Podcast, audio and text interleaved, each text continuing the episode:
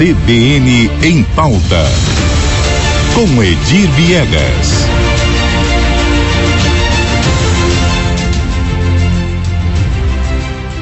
Edir Viegas já está aqui no estúdio da CBN Campo Grande. Edir, o assunto hoje que está tomando conta em Campo Grande é a greve dos professores da rede municipal de ensino. Você trouxe aqui há poucos dias a informação de que os professores haviam assinado um contrato com o ex-prefeito, um acordo, um né, acordo, com isso. o ex-prefeito Marquinhos Trade e que esse acordo agora, eh, não, se, não sendo cumprido eh, o pagamento, esse acordo aí dá umas garantias é, legais para o município uh, e a greve não se justificaria. O que está acontecendo?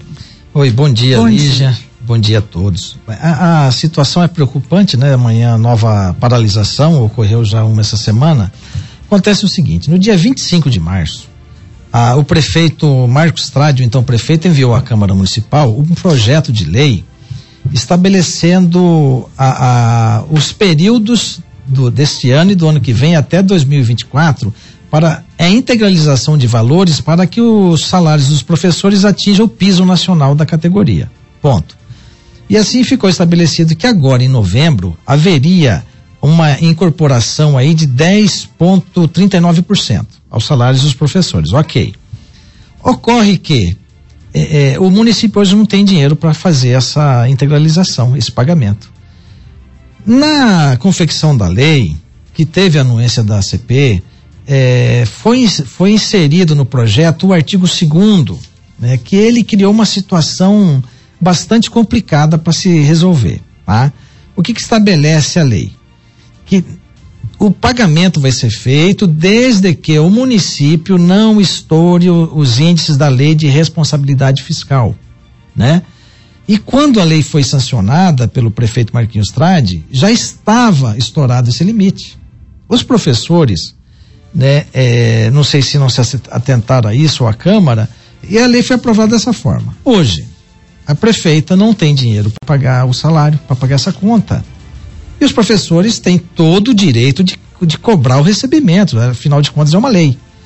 O que que acontece? A prefeita, se ela pagar, ela incorre de, em crime de responsabilidade. Se ela não pagar, ela vai ser aí, enfrenta uma greve de professores. E o que chama a atenção é essa situação. Como é que se resolve isso, Lígia? Então, Edir, mas aí, só para a gente esclarecer, os professores, eles estão exigindo aí 10,39% de reajuste neste mês.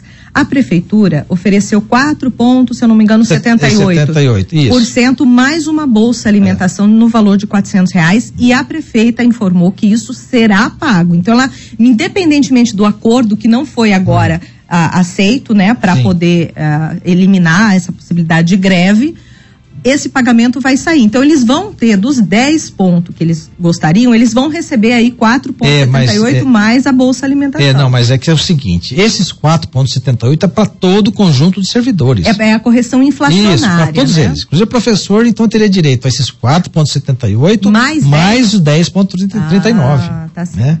Então, a prefeita tentou aí uma saída a, a, com esse valor de vale alimentação, a categoria não aceitou. Mas o que que fica aqui, que é a nossa preocupação, Lígia? Algumas pessoas já nos procuraram.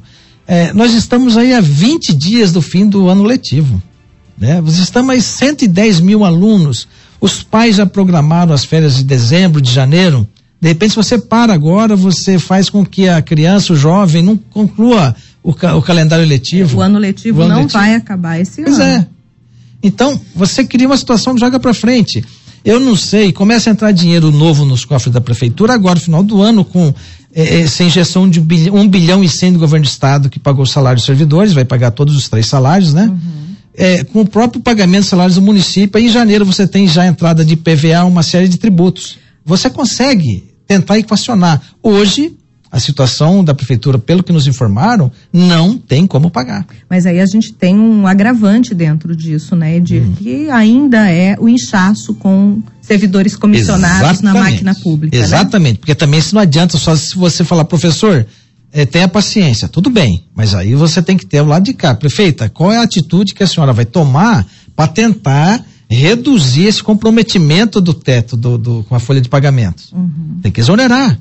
Hoje nós temos uma informação que já havíamos é, dito aqui na CBN a questão de meses. Exonerar é, e tornar eficiente, né? Não adianta Exato, só exonerar, é. mas é preciso tornar o serviço público mais eficiente. É, mas veja, é, é, Lígia, que você tem aí quase 10 mil servidores entre Proinc, contratos temporários e cargos em comissão. Isso gera 30 milhões por mês de despesa para a prefeitura. E não foi. Até agora, essas, essas pessoas estão aí trabalhando. Isso é o, que foi herdado pelo Exato, prefeito. uma herança da prefeita, entre as várias heranças, né? O governo de estado anteontem, por exemplo, que está numa situação fiscal muito melhor, exonerou acho que 90 pessoas. Né? Foram exoneradas da, da, comissionados. Então, é, é, os dois lados têm razão no final. Porque se a Adriane Lopes der um aumento é, sem ter recursos para tanto, ela incorre em crime de responsabilidade e pode ser caçada. Se eventualmente o presidente da Câmara assumir na né, condição de prefeito, se ela for caçada, ele também não vai poder dar, senão vai ser caçado também. Então não tem como resolver sem dinheiro. Né? Fica aqui a, a, a nossa torcida, a, a, nosso convite aqui, as duas partes serenem os ânimos, né? Que se estabeleça um, um diálogo e mais paciência, gente, porque não tem jeito. O Brasil está nessa situação, nós estamos vendo aí nível federal é, é, o estouro do teto de gastos em bilhões e bilhões de reais. E aqui não é diferente. E a, a prefeita herdou, teve uma herança maldita aí do seu antecessor e ela não vai resolver tão rápido. Mas daqui até janeiro, eu acho que entrando dinheiro novo, pode chegar num acordo. É isso que a gente torce, Lígia. Bom pra, senso. Né? Bom né? senso, para que não seja todo mundo penalizado, né? É isso, Edir. Muito obrigada, então, pela sua participação aqui. Um bom dia para você. Eu que agradeço. Bom dia, Lígia. Bom dia a todos e bom final de semana a todos.